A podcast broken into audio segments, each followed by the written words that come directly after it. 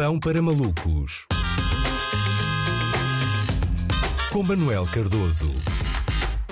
Ora viva, esta semana o português comum soube que a PJ andou a investigar membros das Forças Armadas que alegadamente estariam envolvidos no tráfico de drogas, ouro e diamantes. E por português comum deve entender-se Marcelo Rebelo de Sousa. É verdade, o Presidente da República aparentemente viu o seu acesso vedado a essa informação preciosa sobre pedras preciosas. Marcelo disse que este caso não tirava prestígio às Forças Armadas, mas enfim, tira um bocadinho de prestígio pelo menos ao comandante Comandante Supremo, que aparentemente já foi mais eficaz a ouvir conversas atrás da porta. Há chefes de Estado que têm acesso a documentos classificados. Marcelo só soube do caso pelos classificados do Correio da Manhã, quando leu um anúncio a dizer jantar convívio na meta dos leitões dos ex-combatentes do Regimento de Comandos da República Centro-Africana que traficavam diamantes. E deve andar pelo Palácio de Belém a mandar bocas do género incrível, ninguém me conta nada nesta casa militar. Quando questionado porque é que não teria informado Marcelo, António Costa disse que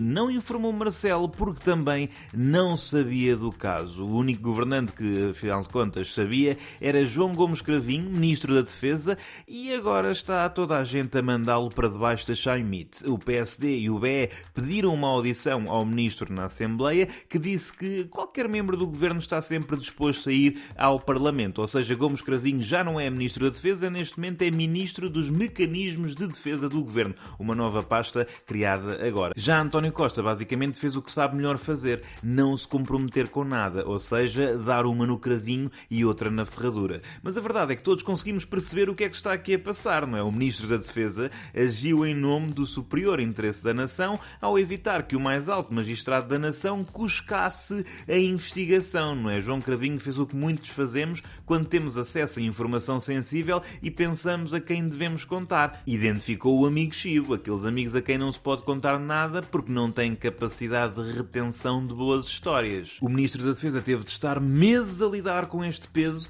uh, de ter decidido uh, que Marcelo não ia saber disto, não é? Para não ir contar a toda a gente a correr. É que temos de ser honestos, não é? Por Marcelo, em Portugal não tínhamos serviços de inteligência, tínhamos serviços de esperteza, ou seja, agências de segurança que em vez de espiões têm porteiras de casal de câmara. A verdade é que se esta informação chegasse a Marcelo, não ia ficar restrita às altas instâncias de Estado. Em princípio, ia parar à secção que barraca da revista Bravo do Pelotão. Ou então Marcelo ia gravar uma daquelas mensagens de voz do WhatsApp em que contava todos os detalhes e que depois seria reencaminhada demasiadas vezes. Por pronto, é assim, é assim que funciona o nosso inconfidente da República. Imaginem, imaginem se o nosso Presidente da República tivesse sido um dos pastorinhos. Enfim, o que é que não ia acontecer, não é? No dia 14 de maio de 1917, o irmão Marcelo já teria contado todos os segredos de Fátima aos jornalistas. É, ah, não sei quê,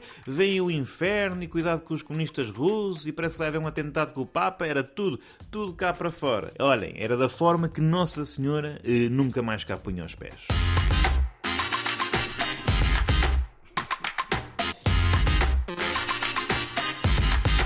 Uh, tenho, apesar de tudo, a ideia que foi exatamente isso que uh, aconteceu. Pão para malucos com o Manuel Cardoso, sempre de segunda a sexta às seis e meia na Antena 3. E é claro, subscrevam o podcast no RTP Play